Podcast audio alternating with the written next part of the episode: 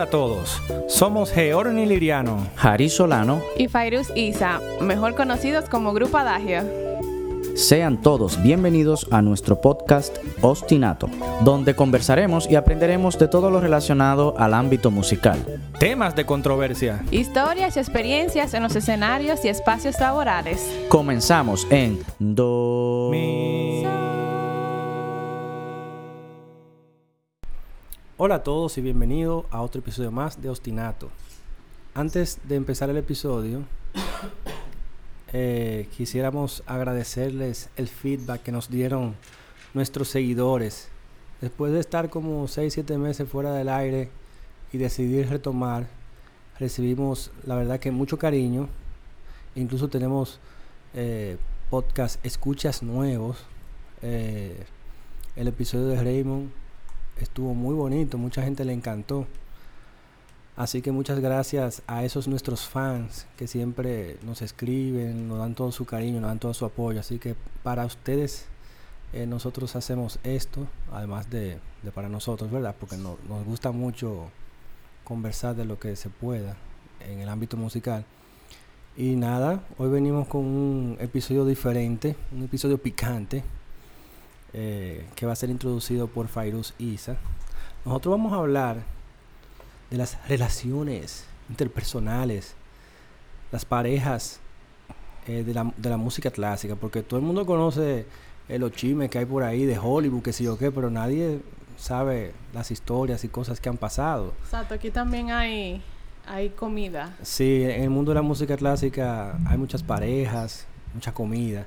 Nosotros vamos a hablar de una relación sobre la, la relación de Jacqueline Dupré y Daniel Barenboim, quienes Daniel que sigue vivo, uno de los grandes, y Jacqueline que murió por una enfermedad muy fuerte, que como esclerosis múltiple. Exacto, tuvo una corta vida, pero fue brillante, murió a los cuarenta y pico. Corta pero intensa. Y su carrera apenas duró hasta los 28, 29 años de edad, pero su vida duró hasta los 40 pero una, una genio, señores de la música. Ustedes no tienen idea de, lo brillante que, que, fue Jacqueline Dupré. Todavía actualmente ustedes pueden encontrar sus videos en YouTube, pueden entrar, entrar a Spotify y escuchar sus discos, interpretaciones únicas, una mujer llena de vida, una artista excelente, una, una virtuosa, o sea, respiraba música, ella podía agarrar ese chelo y aprenderte una obra en, en 24 horas de memoria a la perfección, o sea, era alguien súper extraordinaria. Así que vamos a escuchar un poco de, la introducción que nos va a dar Fairu sobre este tema. Antes de empezar a hablar de, la relación, porque esto es una power couple, eh, y las controversias, vamos a hablar un poco sobre Jacqueline Dupré, o sea, su biografía. Un poco no, bastante, porque ni la voy a, cortar. Y luego vamos a hablar de la biografía de Daniel Barenboim. Entonces después entramos con, con los chismecitos. Entonces, Jacqueline Marie Dupré nació en Oxford, Inglaterra, el 26 de enero de 1945. Ella viene de una familia bastante culta. Jacqueline era la hermana mediana de los tres hijos. Su hermana Hillary y su hermano, o sea, eran tres hermanos, Hillary, Jacqueline y Pierce Dupré. Su madre se llamaba Iris Dupré. Cuando Jacqueline tenía cuatro años, ella quedó súper impresionada al escuchar, el violonchelo por primera vez en la radio. Y a partir de ese instante, su mayor placer era escuchar el sonido de este curioso instrumento musical.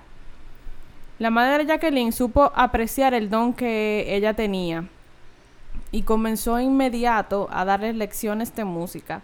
Dos años más tarde, Jacqueline empezó a recibir lecciones en la Guildhall School of Music and Drama de Londres, una escuela de música y artes dramáticas fundada en el 1880. Y su profesor fue eh, William Pleath. Dipénsenme mi inglés, mi pronunciación, ¿verdad? Que eh, no es la mejor, pero se entiende. Su hermana Hilary tocaba la flauta traversa y ambas competían encantadas de escucharse. Eso que uno pensaba realmente, pero eso no era así. Cuando tenía 10 años, en 1955, Jacqueline Dupré ganó un premio en un concurso internacional. En el 1960, Jacqueline Dupré ganó la medalla de oro de su escuela de música. y el premio de la reina otorgada a músicos británicos. Dos años más tarde, la calidad de sus interpretaciones con el cello era tan notable que realizó su primer concierto en la BBC de Londres. Adivinen cuántos ya, cuánto años ya tenía. Siete años, ¿no? Doce. Doce años. ¿Qué ustedes estaban haciendo a los doce años? Tirando piedras. Yo estaba jugando Mario a dos manos. Ya ustedes saben, ella estaba dando el concierto en, en la, La BBC, BBC. de Ah, yo, Londres. era- yo estaba trancado. En Mario 64 yo estaba Sí. trancado. No sabía qué hacer. Después de sus estudios en Londres, ella siguió perfeccionándose con el maestro Paul Tortelier en París. Y luego con el más duro de todos los duros, con Rostropovich. Y luego con eh, Pablo Casals en Suiza. O sea, ella, Pero ella Pablo tuvo, Casal es otro. du- es- esos Oye, son de los. de los ella tuvo la educación más fina, o sea, con los maestros más grandes. O sea, va- hay que reconocer lo que ella tiene su talento, pero también Pero ya tuvo la crema de la crema de profesor. Sí, sí, los profesores fueron los mejores, claro que sí. Durante toda su carrera, Jacqueline Dupré tocó junto con orquestas y solistas Un- prestigiosos. Un paréntesis para que la gente sepa quién, quién es Rostropovich. Ustedes, la mayoría, bueno, los que no son músicos clásicos que oyen el podcast, han visto Two Cellos, ¿verdad? En YouTube. Ustedes lo han visto, los que tocan, ¿cómo que se llaman ellos? El que está en Eh, Instagram. El que está en Instagram, que Dios, siempre sí. tienen un bailecito. Ese tigre Hauser. tomó, Hauser. él tomó clase, ellos dos tomaron clase, llegaron a tomar unas Hauser clases y Luca, que sé yo quién. con Rostropovich, llegaron a tomar clase con él. Entonces, retomando, durante toda su carrera, Jacqueline Dupré tocó junto a grandes orquestas y solistas prestigiosos como Subin Meta, Isaac Perman, Pincha Zuckerman y Daniel Barenboim. La cumbre de su triunfo musical la alcanzó Jacqueline Dupré cuando tenía solamente 20 añitos. En el 1965 fue cuando interpretó el concierto para cello de Elgar. Mira, mira, este se me... Ah, uf, pero ¿cuánto se me te- ¿cuántos los años tenía ella ahí, Fairo? 20 años. Ustedes saben que eso del concierto de... ¿Quién era el profesor de ella en esa época? Rost- Rostropovich, ¿yo Yo creo que sí. Sí, yo creo que sí. Eh, Eso del- del concierto de Edgar. Rostropovich le dijo en una clase de que mira, toma este concierto para que lo trabaje y mañana lo chequeamos. Al otro día, señores, 24 horas después, ella lo llevó entero, de memoria, y se lo tocó de arriba abajo a Rostro. Nada más tuvo que corregirle un par de cositas. Porque es que ella, imagínense, un concierto de 14 a 18 páginas de memoria en menos de 24 horas, díganme rápido. Por eso es que es una mejor, virtuosa. Ajá, la mejor interpretación que yo he escuchado del concierto de Elgar ha sido de ella. Y sea, ahí es donde está el trabajo de Rostropovich, el, el que ella le interpretara. Pero el de leerlo y aprendérselo de memoria, eso fue ella solita. En menos de 24 horas, gracias. Que ella fue que volvió ese concierto famoso, porque ese Sí. concierto no se tocaba. Y después de las grabaciones que ella hizo, eso ahora es... Un boom, pero nadie la supera. O sea, ella es lo máximo en ese concierto. No, pero que digo, en, en los conservatorios se toca por, Sí. por regla ese concierto. Sí. Yo, de hecho, yo me gradué del, del, prim- del segundo ciclo, fue con, con ese Con concierto. En, esta, en esa ocasión, cuando ella tocó, ella utilizó su instrumento, fue un Stradivarius Davidoff del 1712, que le ofreció Ismena Holland, que era su madrina y admiradora. Mira, Barenboim comenzó sus estudios a la edad de 5 años con su madre y luego continuó con su padre, quien se quedó la niñez entera como su único profesor. Eh, estuvo en Buenos Aires, realizó sus estudios primarios en el Instituto Pestasoli de Belgrado. Luego se mudó a Israel. Eh, sus padres lo enviaron a Salzburgo para tomar clases de dirección con Igor Markevitz. Pero que lo, lo que de la cosa que catapultó a Barenboim fue que Barenboim hizo un concierto cuando era niño en el Mozarteum. El Mozarteum en, en Austria es una sala de conciertos. Obviamente lleva el nombre por Mozart. eh, sabemos ya qué calibre tú tienes que tocar, eh, tú tienes que tener para tú tocar allí. Entonces, allá en Londres y en París se hizo una serie de conciertos y en Nueva York también, que desde niño él, él, qué sé yo, era un chamaquito, qué sé, algunos 10, 12 años tenía él. y empezó a dar conciertos. Y de ahí todo se volvió historia. O sea, Tú que sabes- él tenía su luz propia de niño. Sí, tú sabes que, que en el 2001, porque eso es una de las cosas que se habla de él, porque él tiene un carácter bien fuerte, Barenboim. Él tuvo, él, él estuvo en el Festival de Israel, celebrado en Jerusalén, y él estaba dirigiendo la Berlín, eh, creo que era la Berlín, no sé, no estoy perdido ahí, pero él estaba dirigiendo y él quiso tocar Wagner en ese festival. La, eh, la es, eh, esta Capel de Berlín, era una orquesta de Berlín. Ah, ok. Entonces, tú sabes que tú tocar Wagner, porque señores, en la época de- del holocausto, le ponían música de Wagner. Wagner es un compositor alemán que era pro, pro el partido de Hitler. Entonces por eso es que en Israel está vetado, no se puede Digo- tocar música de Wagner. O tal vez él no era pro el partido de Hitler, pero Hitler lo escuchaba. Él era, él Wagner- era, él era, Wagner él era, Wagner, sí. Wagner era el compositor preferido de Hitler. Pero también. Yo no sé si él era nazi. Sí, sí, él era nazi, sí. O sea, bueno. Él Pu- era Puede ser, puede ser. simpatizante de Hitler, él era, claro que Es sí. que cuando viene a ver, sí, porque también a Wagner, el, el- el que lo patrocinaban, eran las coronas a él.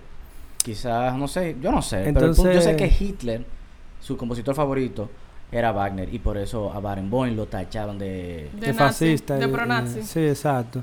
Entonces, ¿qué hizo él a última hora? Él como que, está bien, vamos a cambiar el programa. Cambió el programa, fue algo más ligero, tocaron en el festival, pero al final Barenboim le habló al público y le dijo, miren, yo voy a tocar Wagner. El que no quiera, por favor, que salga de la sala.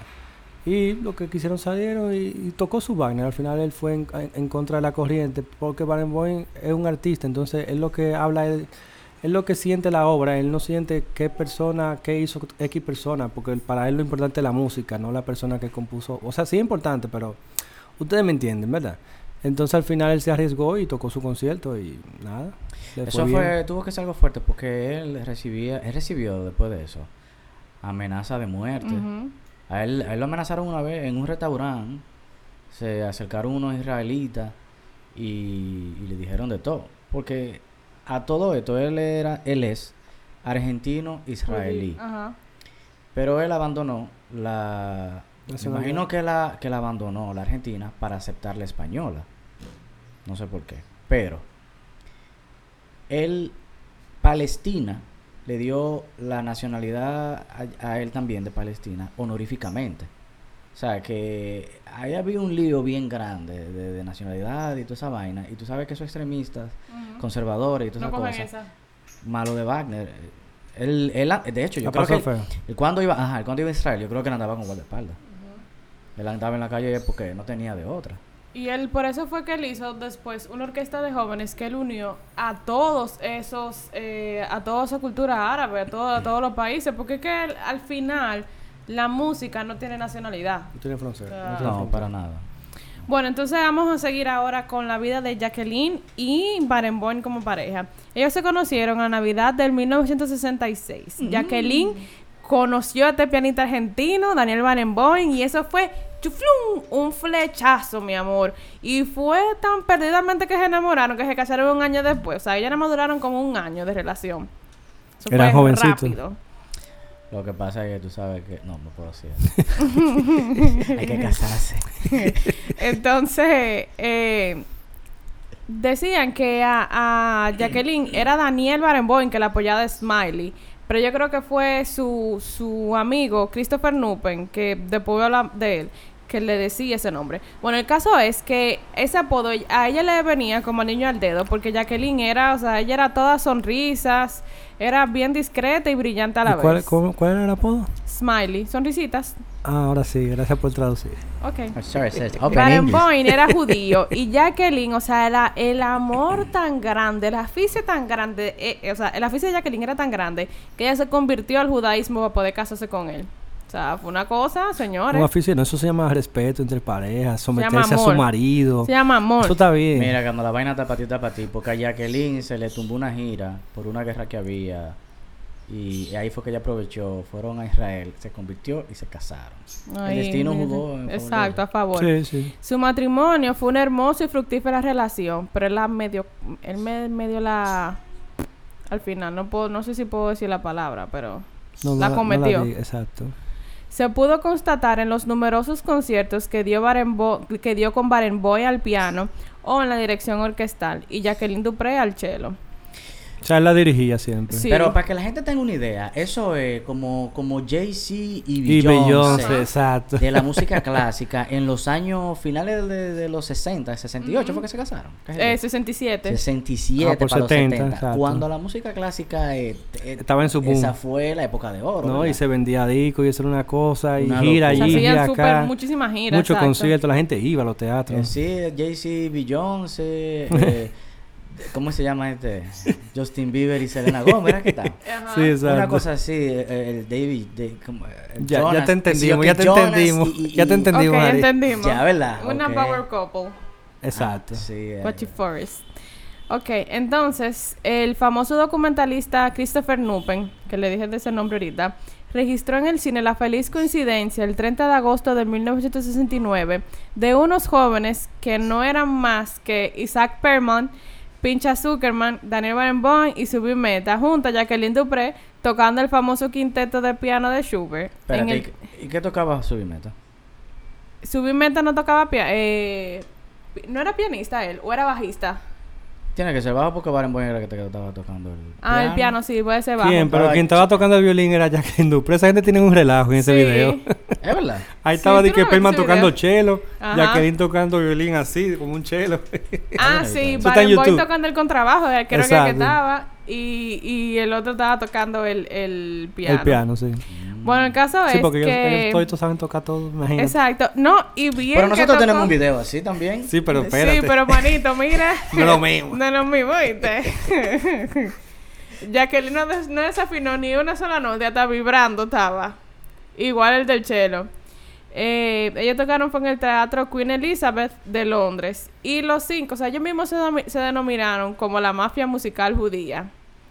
Jacqueline Dupré recibió muchísimos reconocimientos de academias de música, así como el grado de doctora honoris causa de algunas universidades. Sí. La felicidad de ella duró muy poco tiempo, en la realidad, porque cuatro años más tarde, en el 71, Jacqueline Dupré ya comenzó a perder la sensibilidad y movilidad en sus dedos.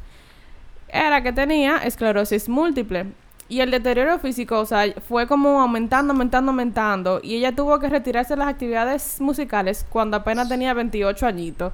O sea, fue súper rápido. Sí, no duró nada. No. O sea, que su carrera duró como 10 años. 16 años más o menos. Ah, bueno, sí, desde chiquita, sí, sí, pero el boom, boom, boom fue como Bueno, 10 desde, años. desde los 12 a los 28. Sí. Y 14 años después, en el 87, se produjo eh, la muerte de ella cuando tenía apenas 42 años. Sí, muy Da- triste. Dicen, porque esto no lo sabemos, ¿verdad? Dicen de que, que Daniel estuvo a su lado cuando ella murió. A mí no- Pero- no, me sorprendería, yo lo creería. ¿eh? Claro que no, sí. pero espérate, porque él ya, o sea, ya él tenía una relación de un año con una pianista cuando su esposa estaba en el lecho de muerte. Sí, pero ella tenía otra. tú tienes que pensar también que esa, esa gente de esos países tiene la mente abierta. Ahorita fue consentido, ahorita fue ella que... No creo, porque ella no estaba un vegetal. Ah, ella no sabía. Ella no estaba vegetal. Sí, ella murió como un vegetal. Ella no, nada. Tal o vez sea, el último año, pero es lo que te digo. Pero espérate, Uno no murió- sabe, para juzgarlo murió- así a él, uno no sabe. Sí, cuando ella se murió, él tenía ya dos hijos con esa pianita. No, fueron después. Él se casó un año después de la muerte de, de Jacqueline. O sea, él cuando el, el, una- el último año de ella, él se metió en amores con esa tipa. Déjame y se yo casó un año. eso. Confírmalo para Ahora, que tú veas. Durante la etapa final de la enfermedad de Dupré, Barenboim y Bashkirova, Bashkirova vivieron juntos y tuvieron dos hijos. Búscalo mejor. Búscalo Está bien. mejor. Vamos a buscar o otra sea, base. su matrimonio tuvo dos hijos, pero no Ahora, te dice en qué momento. Mira, la, la- la biografía de ella no tiene nada, son como tres líneas, pero lo que se destaca ahí fue que, Que ella se tuvo casó. con Barenboim mientras estaba enferma la otra. Claro, porque esa es esa el, el eh, ¿cómo se llama? La comidilla. Bueno, en lo que Harry investiga eso, que yo estoy segura que fue así, pero él lo quiere investigar. eh, su famoso violonchelo, el Davidoff, del 1712, que le había regalado a su madrina, fue adquirido por poco más de un millón de libras por la Fundación Vuitton. Eh, en el 98 se realizó una película que se llama Hilary and Jackie, basándose en el libro Un genio de la familia. Aquí es que, eh, en la familia, aquí es que vienen las controversias, que escribieron Hilary Dupré y su hermano Pierce Dupré. Bueno, en resumen, lo que pasó fue que los dos hermanos de, de Jacqueline, Hilary y Pierce, el mayor y la mayor y el menor, ellos hicieron un libro que se llama Un genio en la familia. Entonces, un año después hicieron una adaptación en la película.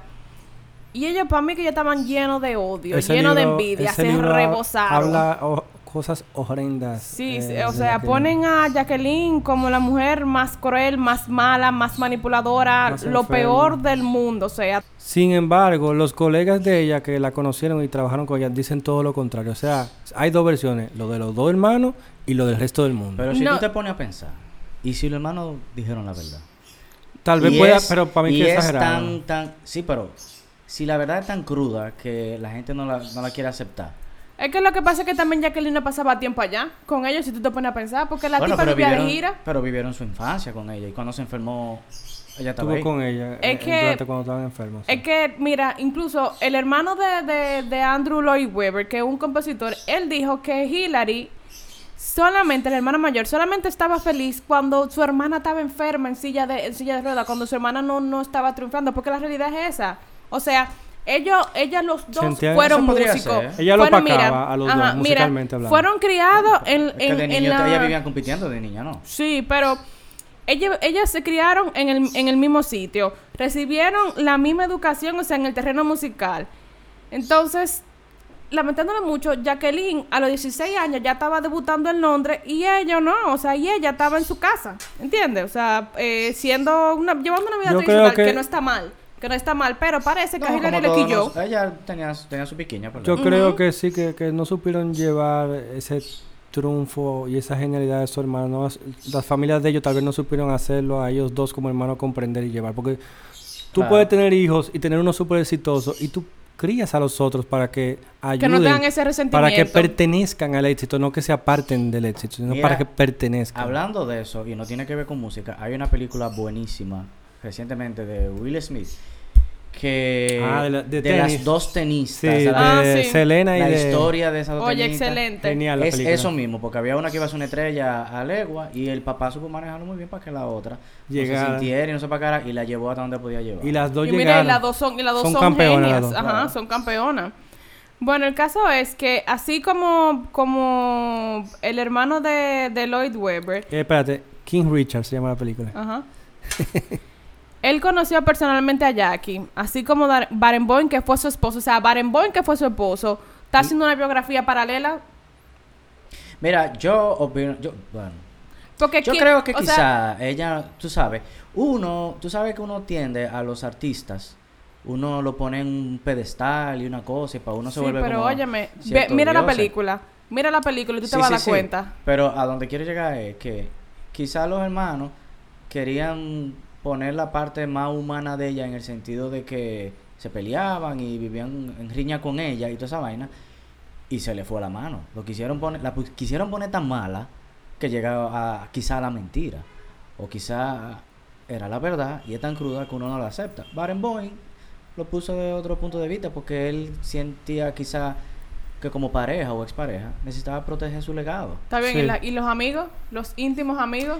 Quizás los amigos íntimos también necesitaban proteger su legado. Bueno, yo no sé. Sí, porque no- yo, estoy de acuerdo con lo que Barenboim y sus amigos hagan otra biografía, porque es que la que hicieron los hermanos está demasiado horrible. O sea, es que porque hay que destruirla. Exacto, eso es lo que eso es y lo que yo después de veo. su muerte. Exacto, Una digo, gente que no se puede defender. Pero porque hay que destruirla. exacto. Entonces, a mí lo que me deja eso, lo que el pique que me da, ¿por qué tú no lo hiciste antes cuando ella estaba viva que se podía defender? Ah. En la película no, no, no se habla hasta de incesto, o en el libro. De un, de un, de un trío, sí, con la hermana. ¿Cuál es la necesidad de eso?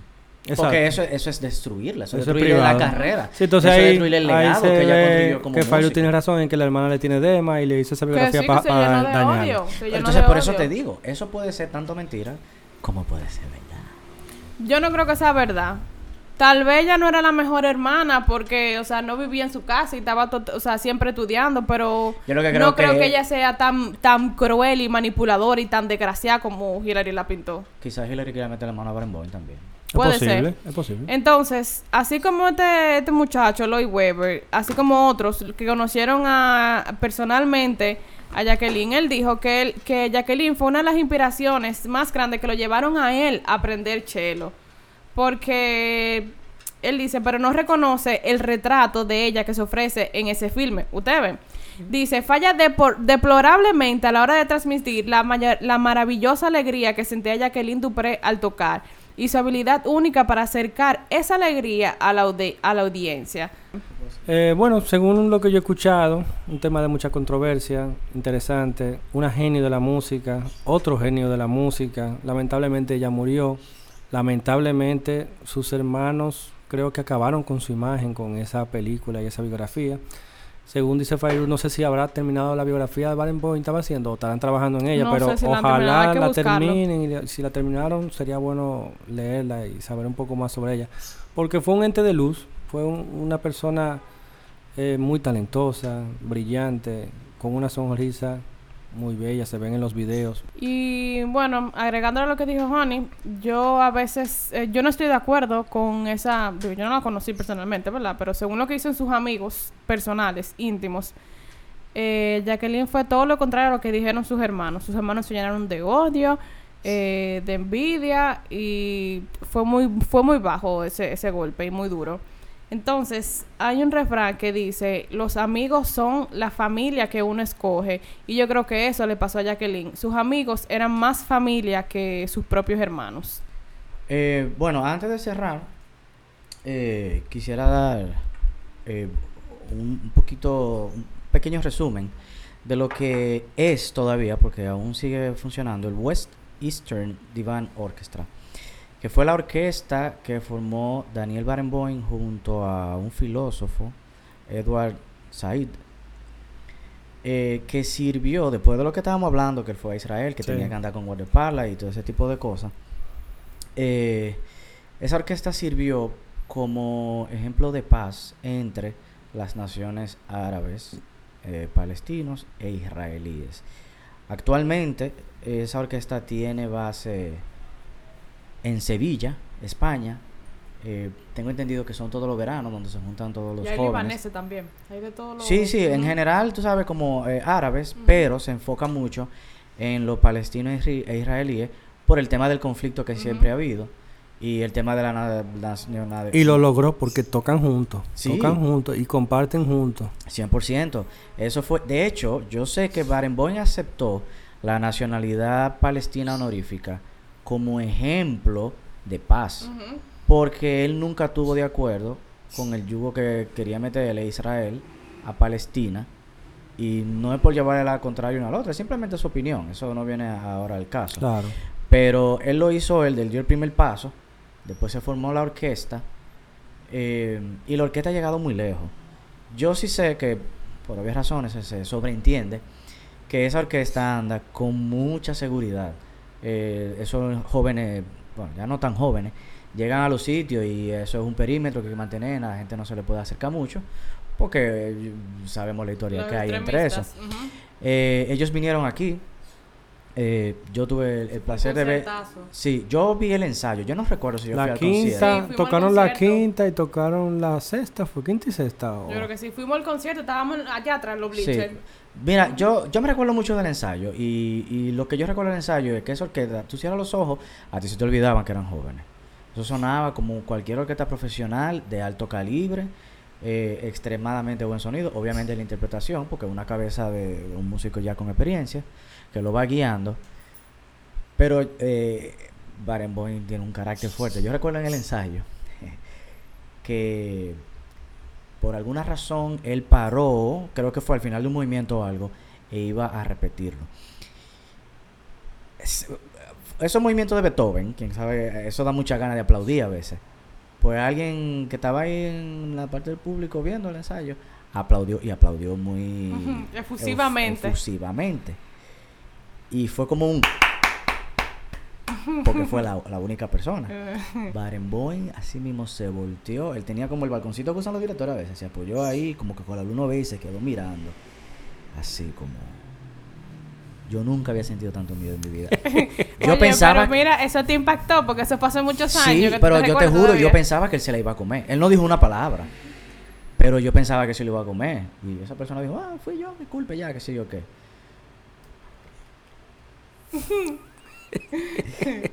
y bueno, nada, pero eh, sí, eso, esos son de los ejemplos de paz de, que se han hecho en el mundo y que se, se han fajado para hacer. Yo creo que él cumplió ahí su cometido. Es muy bueno que todavía sigue, todavía funcionando. Obviamente enfocado a, a los jóvenes eh, españoles y de las naciones árabes. Y ojalá eso sea algo que siga. Y yendo por la misma línea de Barenboim, eh, Barenboim fue de los músicos que del mundo clásico que no se detuvo en la cuarentena. Barenboim hacía recitales, esos recitales online, donde se veían, se veían los teatros vacíos. Y él no se detuvo, con todo lo añale que tiene, setenta y picazo de años, ese hombre estaba todavía grabando.